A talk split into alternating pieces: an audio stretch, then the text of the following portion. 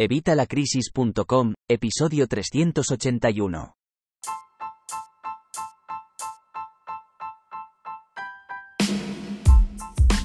Buenos días, buenas tardes o buenas noches. Bienvenido una semana más, un día más, un miércoles más al podcast de educación financiera y finanzas personales de Evitalacrisis.com. En este episodio hablaremos sobre cómo ahorrar para el futuro y te daré algunos consejos y trucos para empezar a tomar el control de tus finanzas a largo plazo.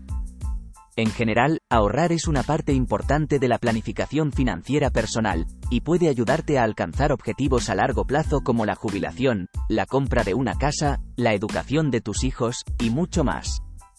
Así que vamos a seguir esa tendencia y a aprender a ahorrar para el futuro. Ya sé que no es muy sexy, nos mola más gastar, pero es un paso imprescindible para tu salud financiera. Pero antes, como siempre, ya sabes, evitalacrisis.com. Cursos y recursos de educación financiera y finanzas personales, donde encontrarás todo lo necesario para empezar a ahorrar, aprender a invertir, poner orden en nuestra economía familiar y mucho más. Así que no te lo pienses más y apúntate hoy mismo, por solo 12 euros al mes, evitalacrisis.com. El primer paso para ahorrar para el futuro es establecer tus objetivos financieros a largo plazo. Si no sabes lo que quieres alcanzar, no podrás planificar adecuadamente tus ahorros y tus gastos. Por eso, te recomiendo que pienses en objetivos financieros claros y realistas, que puedas alcanzar a corto, mediano o largo plazo. Pueden ser objetivos como comprar una casa, pagar deudas, ahorrar para la educación de tus hijos, o para tu jubilación. Si no tienes claro cuáles son tus objetivos financieros, te será más difícil ahorrar para el futuro, así que, ponte en marcha y haz una lista. Además, te recomiendo que escribas tus objetivos financieros en un lugar visible, para que puedas recordarlos y trabajar hacia ellos diariamente. Por ejemplo, puedes escribirlos en un post-it y pegarlo en tu monitor, en un corcho, en la nevera o en un tablero de visión en tu casa. Tampoco debes compararte con los demás, ya que cada persona tiene una situación financiera y unos objetivos únicos. En vez de eso, enfócate en tus metas y en cómo puedes lograrlas de la manera más eficiente y efectiva posible. El segundo paso para ahorrar para el futuro es tener una visión clara de tus finanzas actuales. Para ello, es importante que hagas un seguimiento de tus gastos y establezcas un presupuesto. De esta forma, podrás identificar en qué áreas puedes recortar gastos y en qué áreas puedes priorizar tus gastos. Y de esto deberías hacer un hábito de vida si aún no lo tienes integrado. Una forma de hacer un seguimiento de tus gastos es mediante aplicaciones financieras, como Fintonic, Mint o MoneyLover, que te permiten tener un registro de tus gastos y establecer alertas para cuando te acerques a tu límite de gastos. Además, estas aplicaciones pueden ayudarte a establecer un presupuesto y a categorizar tus gastos, para que puedas identificar en qué áreas estás gastando más de lo que deberías. También te recomiendo que priorices tus gastos, para que puedas destinar una cantidad determinada de tu nómina o ingresos a los gastos más importantes, como la hipoteca, la alimentación y los servicios básicos. En este sentido, te recomiendo que evites gastos innecesarios, como suscripciones a servicios que no utilizas, y que ahorres en áreas donde no afecte a tu calidad de vida. Por ejemplo, podrías optar por llevar tu propia comida al trabajo en lugar de comer en restaurantes todos los días.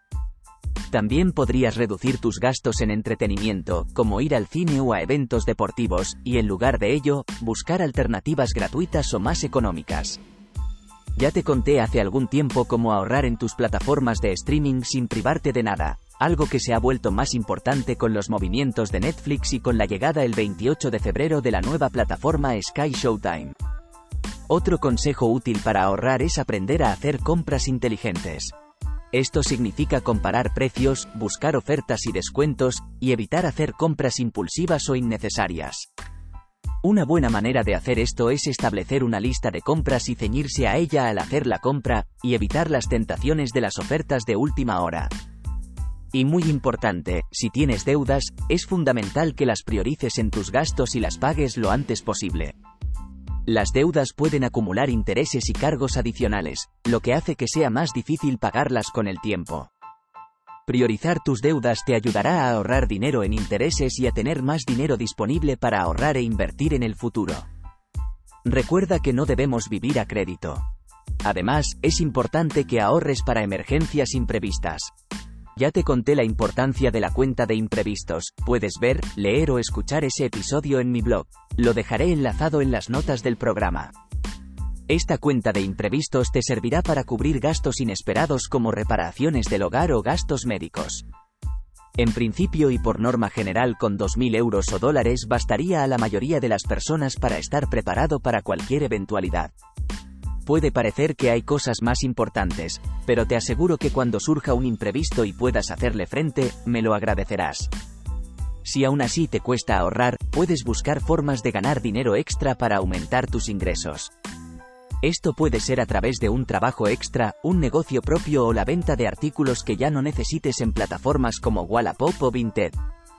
De hecho, conozco gente, concretamente un amigo, que empezó por necesidad y lo ha convertido en su medio de vida, así que no lo deseches tan pronto. Otra opción que puedes considerar la posibilidad de invertir tu dinero en productos financieros como fondos de inversión indexados o depósitos bancarios que por fin van dando algo, aunque muy poco aún, pero siempre teniendo en cuenta los riesgos y beneficios. Y digo inversión porque más que una opción, se ha vuelto una necesidad debido a la inflación. Eso sí, la cuenta de imprevistos no es para invertir. No lo olvides, o no habrás adelantado nada. Si te animas con la inversión, es importante que diversifiques tus inversiones, es decir, que no inviertas todo tu dinero en una sola empresa o sector. De esta forma, puedes minimizar el riesgo y maximizar las oportunidades de obtener beneficios a largo plazo. Puedes invertir en acciones, fondos de inversión, bonos, o cualquier otro instrumento financiero que se adapte a tus objetivos financieros y a tu perfil de inversión. Tienes mucha más información sobre todo esto en mi blog. También es importante que sigas educándote en materia de finanzas personales e inversión. Puedes leer libros, blogs, tan impresionantes como evitalacrisis.com, escuchar podcasts tan buenos como este, asistir a seminarios, o incluso contratar a un asesor financiero para que te ayude a tomar mejores decisiones y adecuadas a tu perfil de inversión. Por último, te recomiendo que ahorres para el futuro de manera constante y sistemática. El ahorro debe ser una parte importante de tu presupuesto mensual, y debes destinar una cantidad determinada de tu sueldo o ingresos a tus objetivos financieros a largo plazo. Esto te permitirá avanzar de manera constante hacia tus metas, y te ayudará a crear un hábito de ahorro que te servirá a lo largo de toda tu vida. Me da igual que empieces por un euro al mes, la cosa es empezar y crear el hábito, luego puedes ir aumentando la cantidad que ahorras. Recuerda que ahorrar para el futuro no es un proceso que se realiza de la noche a la mañana, sino que requiere paciencia, disciplina y perseverancia. No siempre es fácil, pero si sigues los pasos que te he dado, estarás en el camino correcto para alcanzar tus objetivos financieros a largo plazo y evitar situaciones de crisis financiera. ¿Has visto cómo hilo? Y hasta aquí el episodio de hoy. Espero que te haya sido útil y que hayas aprendido algunos trucos y consejos para ahorrar para el futuro. ¿Qué te ha parecido? ¿Conocías estos trucos? ¿Conoces alguno más? En las notas del programa encontrarás el enlace al post donde comento esto, así que no dudes en dejar tu comentario y compartir tus experiencias con los demás miembros de la tribu. Puedes dejarme tu comentario y comentarme esos trucos que utilizas o conoces. Si has llegado hasta aquí, déjame un comentario con el icono bolsa de dinero, para que pueda ver hasta qué punto te interesan estos temas y pueda seguir mejorando para ofrecerte contenido de calidad. Recuerda dejar una opinión de 5 estrellas en Spotify, Apple Podcasts o donde sea que me escuches o veas. A ti no te cuesta nada y a mí me ayuda a llegar a más personas y poder ayudarlas. Así que, si te ha gustado este episodio, por favor déjame tu opinión. Muchas gracias por escucharme, comentar y dar a me gusta en YouTube, Evox y en mi blog. Nada más por hoy. Cualquier duda que tengas, déjala en los comentarios y la responderé en próximos episodios, en el blog o en algún vídeo que publicaré para responderte. Muchas gracias por estar ahí y nos escuchamos la próxima semana, como siempre el miércoles a las 8 de la mañana. Y hasta entonces, que tengas una feliz semana.